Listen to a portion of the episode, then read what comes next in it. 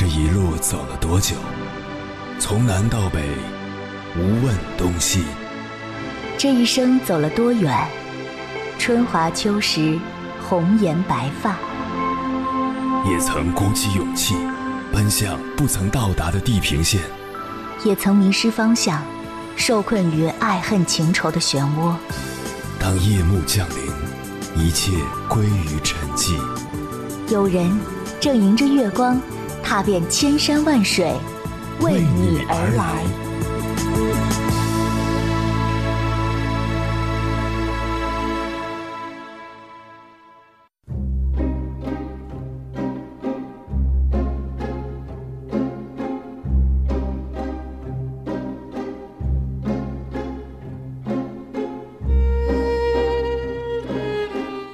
假设你是一名销售人员。现在到了二零二零年年底，你圆满的完成了业绩指标，那么在年度总结大会上，你可以自信满满的对老板说：“虽然年初受到疫情影响，但我坚决克服重重阻力，最终完成了指标。”相反，如果你完不成指标，担心被老板问责，那么你也可以将一部分原因归结为年初受到疫情影响，经济不景气。在职场中，我们常常看到这类现象：当一项工作顺利完成时，你很容易将成功归结为自己的能力与努力，也就是内部因素；反之，你很容易将失败归因于外部因素，包括大环境不好、运气不佳、同事不给力、预算不足。心理学中有一个词描述了这种现象，那就是。自我服务偏差，它指的是人们倾向于把好的结果归因于自己，把坏的结果归因于其他。可以说，抢功和甩锅就是自我服务偏差的典型表现。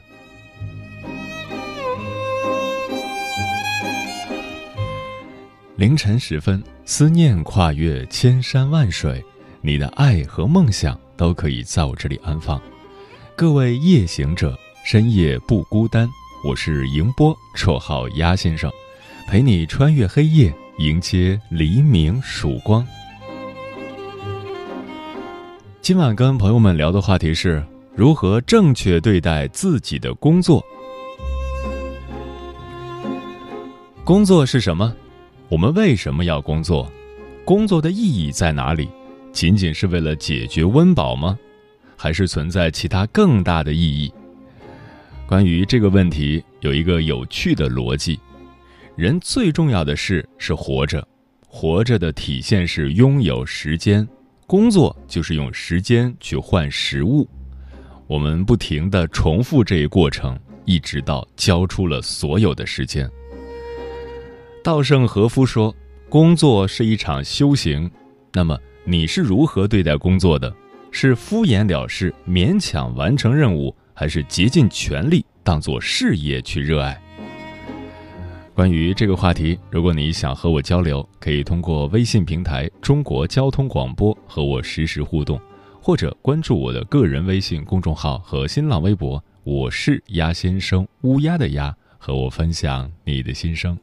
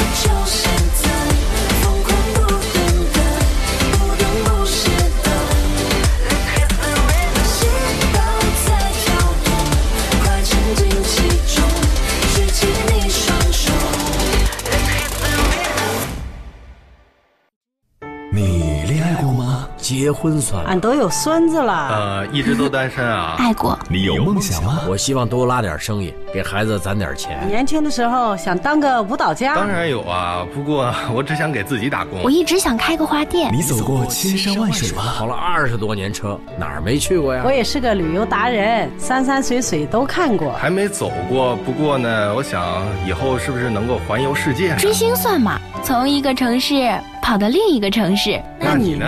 我爱过，有梦想，此刻依然在路上，跨越千山万水，奔赴与你在深夜的心灵之约。中央人民广播电台交通广播《心灵夜话》栏目，千山万水只为你，我是迎波，让我收藏你夜晚的思念。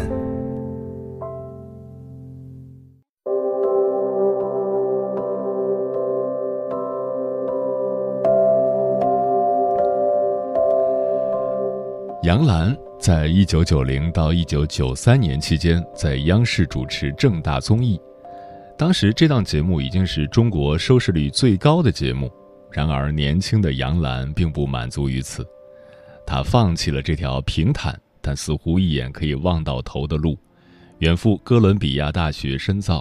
在异乡，她不断汲取知识，增多阅历，最终获得了国际事务专业的硕士学位。归国后，自1997年开始，他制作了多档访谈节目，从杨澜视线到杨澜工作室，再到后来家喻户晓的《杨澜访谈录》。在众多同类型节目中，《杨澜访谈录》体现出人性的温度和世界的宽度，又与从容知性的他融为一体，成为了他终生的品牌。黑格尔说过一句话。只有经过长时间完成其发展的艰苦工作，并长期埋头沉没于其中的任务，方可有所成就。人生就是这样，越努力，未来的路越开阔。努力工作就是年轻时最好的生活。今晚千山万水只为你，跟朋友们分享的第一篇文章，名字叫《你对工作的态度》。决定了你人生的高度。作者：水清。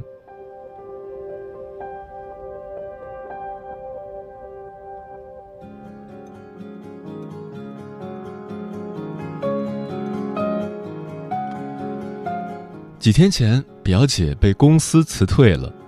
当她抱着标着他们公司名字的收纳箱出现在我面前时，她哭了。真是太残忍了！我都工作了十五年，说辞退就辞退。我都这个年纪了，什么都不会，现在叫我喝西北风去啊！我劝他网上找下工作试试看，结果却让他更加失望。大部分工作都要求年龄在三十五周岁以下，而且不少都是有专业技术要求的。更残忍的话，当着他的面我说不出口。自从参加工作以来，表姐贪图安逸，不思进取，工作也是三天打鱼两天晒网，坐在办公桌上，不是闲聊天就是刷淘宝。公司在快速发展的路上，不辞退他，辞退谁呢？蔡康永说：“人生最可悲的就是在奋斗的年纪选择安逸。年轻的时候不努力工作，最后都会被表面的安逸所杀死。”有人曾说：“人生的意义不就在于追求快乐吗？即使享乐多好，何必一定要追求卓越呢？”财经作家吴晓波说。普通人四十岁前根本没有资格去享受岁月静好这件事。要知道，那些唾手可得的快感根本不是快乐，在背后往往潜藏着更大的痛苦。二三十岁是一个人最好的年华，那时候精力旺盛，也没有太重的家庭负担，可以尽情开拓事业的疆土。一旦过了四十岁，自己渐渐不再旺盛的精力，日渐老去的双亲，年幼的孩子，高额的房贷车贷压在肩头。如果这时候工作还没有什么起色，甚至被辞退，人生就只剩下举步维艰这四个字了。前段时间热播的电视剧《小欢喜》里，黄磊饰演的方圆。之前二十年都在同一家公司里工作，谁知道竟然在四十五岁遭遇了裁员。年轻的时候，方圆对自己实在不够狠。工作的时候，他并没有尽心尽力。上班时间，他跑出去跟乔卫东吃饭，把椅子转成好像刚刚离开的样子，还让同事帮他打掩护。作为政法大学法律专业的学生。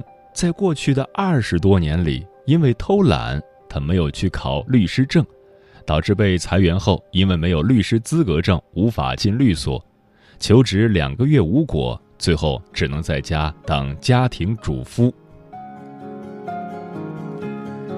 人生的前半程靠着年轻，或许可以勉强通关，但是四十岁一过，一个裁员就可以把人打得措手不及。这个社会竞争非常激烈，当社会淘汰你的时候，连声招呼也不会打。就在二零一九年，美团裁员百分之三十到四十，签好字三分钟走人。京东宣布末位淘汰百分之十的副总裁级以上高管，整体裁员人数超过了一万两千人。《爱丽丝梦游仙境》里的红桃皇后说：“我们努力奔跑，只为留在原地。”世上最可悲的事，不是自己变成了曾经讨厌的人，而是我本可以。年轻时候的你不对自己狠，未来会对你更狠。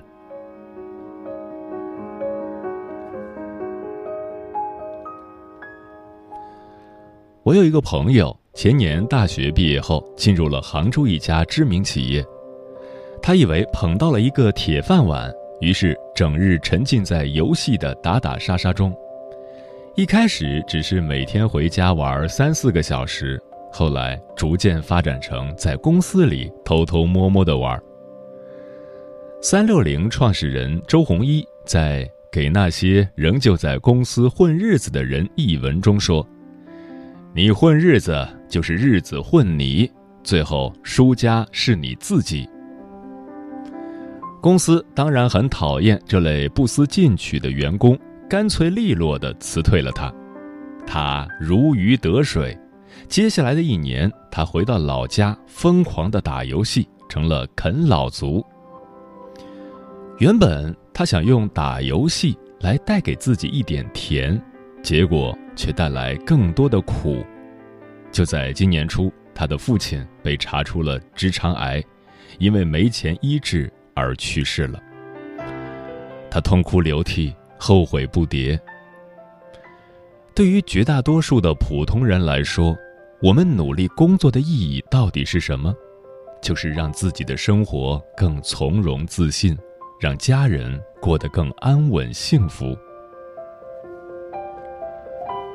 柳岩曾在《王牌对王牌》节目中提到过病情日渐严重的父亲。他说：“我爸上个月身体状况不太好，然后是在医院度过七十岁生日。但是我很高兴、自豪的是，我有足够的经济能力给他最好的医疗条件。总是有人说要送什么祝福，最大的祝福就是希望父母健健康康的，因为这样。”才能给我们机会实现我们小时候的诺言。我要给你们买大房子，我要带你们周游世界。如果亲人健在的时候，有什么都给他们吧。一段话戳中了很多人的泪点。为人子女者最大的伤痛，除了子欲养而亲不待之外，还有亲尚在，对于他们的病痛。你却有心无力，因为自己的不努力工作，没有赚到什么钱，而使得父母穷病而死。年轻的时候，我们总以为有份工作养活自己就行了，直到家人身体出现问题，需要花钱治疗，才发现自己连承担医药费的能力都没有。你努力工作的样子里。藏着家人的安稳幸福。我们只有努力奋斗，才能赶上父母老去和孩子成长的速度；我们只有努力工作，才能让家人在生病之后不再担心自己是否会成为我们的负担。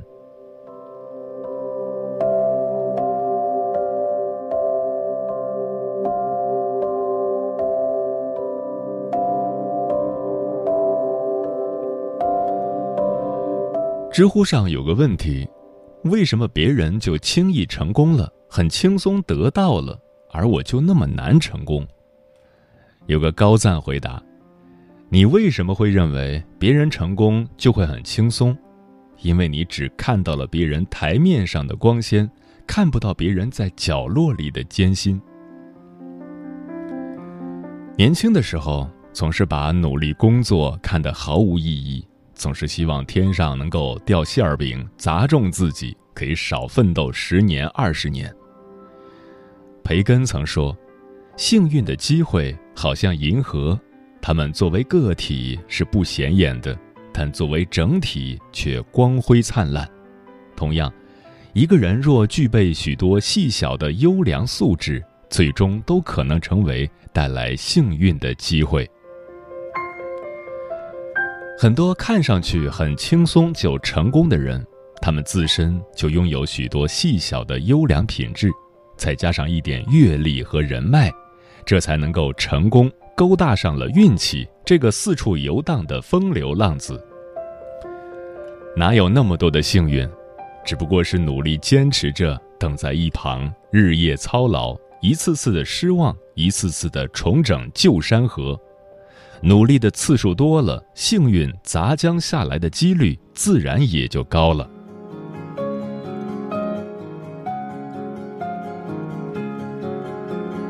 王小波在《黄金时代》中说：“人的一生可以自己选择的事情非常少，我们没法选择怎么生怎么死，但我们可以选择怎么爱怎么活。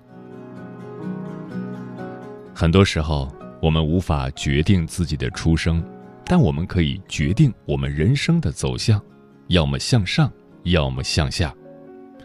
怨天尤人是一种选择，努力工作也是一种选择。如果没有那么幸运，那么请先选择努力。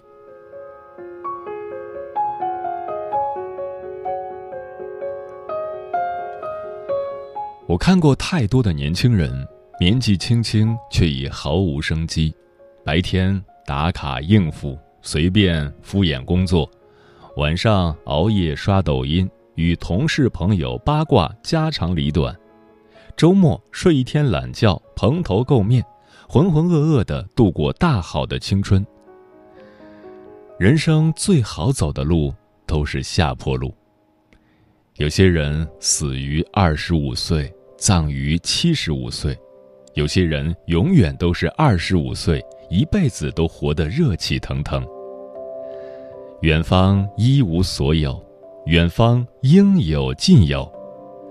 星光从不问赶路人，时光从不负有心人。我们只有努力工作，向前奔跑，才能活出年轻时最好的生活。正如北野武所说：“虽然辛苦，我还是会选择那种滚烫的人生。”共勉。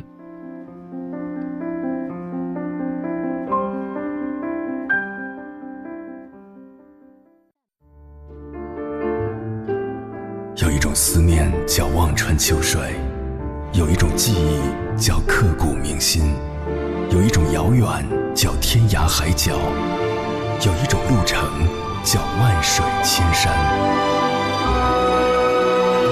千山万水只为你，千山万水只为你，正在路上。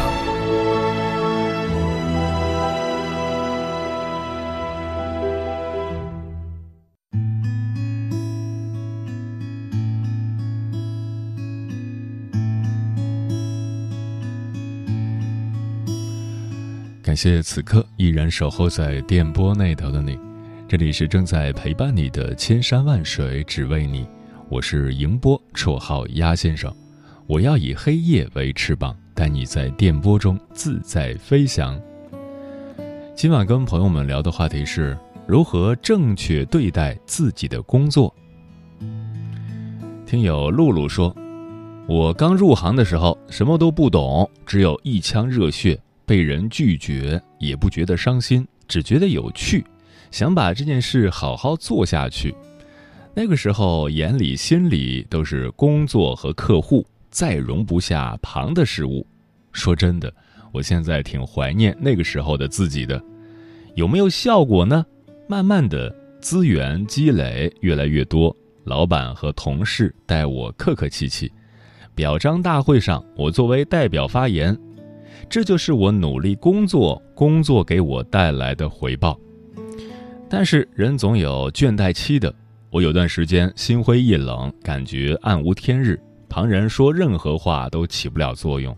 每晚临睡前反思自己，鼓励自己，第二天还是消极怠工，心态不好，工作也做不好，工作不好，心态更不好，这是个死循环。这样的状态持续一段时间后，有一天我意识到再继续下去会死人的，于是我尝试走出去，跟一些人来往，去给自己找个新的爱好。也就是从那个时候开始，我爱上了徒步和爬山。爱运动的人都爱工作，这是我发现他们身上的一个共通点。至于现在，我越发喜欢这份工作了。虽然有时候也有让人郁闷、感到繁琐的事物，却总能找出乐趣。人生漫漫，我们大部分时间都在工作，做自己喜欢的工作是这世界上最幸福的事情之一。十六度说，工作两年了，依然是基础性的工作，似乎进步不大。从最初的积极工作、不计较得失，变得开始衡量、开始计较、开始抱怨。我不喜欢那些负能量和抱怨，可是我却一直在接收负面情绪。我想问：当我善意的对待工作，工作会善意的对待我吗？嗯，刚刚参加工作的人，大部分都是从基础性的工作做起的。毕竟你没有经验，但如果两年过去了，你还在原地踏步，那肯定就是你的问题了。你有没有努力的去提升自己？有没有争取过一些更有难度的工作机会？如果这些你都做了，即使公司不愿意开除你，你也可以选择跳槽了。Jackie 说：“工作就像是一场马拉松比赛，这场比赛没有职业选手，每个人都只有一次机会。有很多人甚至坚持不到终点，大多数人最后都是走到终点的，只有少数人是跑过终点的。努力一点，认真一点，很快就能让人脱颖而出。单靠一点点努力和认真还不够，要有很强的坚忍精神，要懂得靠团队的力量，要懂得收服人心，要有长远的眼光。嗯，总结的很到位啊。美国著名的演说家罗曼·文森特·皮尔曾经说过一句话，他说。态度决定高度，细节决定成败。我始终相信，一个人的坚持、认真、努力、乐观、积极都不会白费。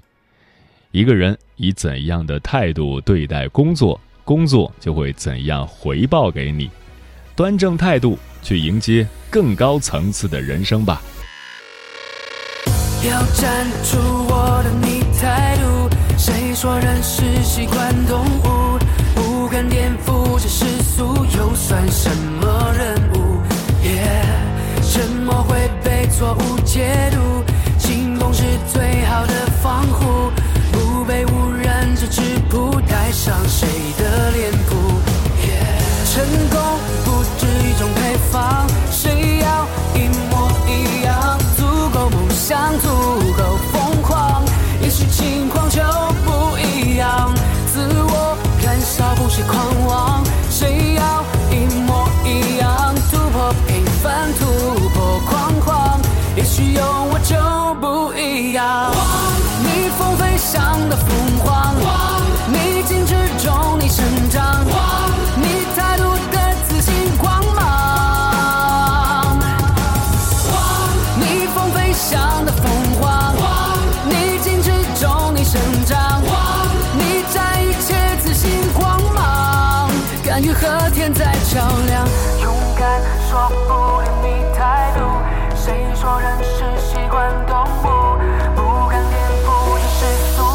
算什么人物？沉默会被错误解读，进攻是最好的防护，不被污染这质朴，带上谁的脸谱？成功不止一种配方，谁要一模一样？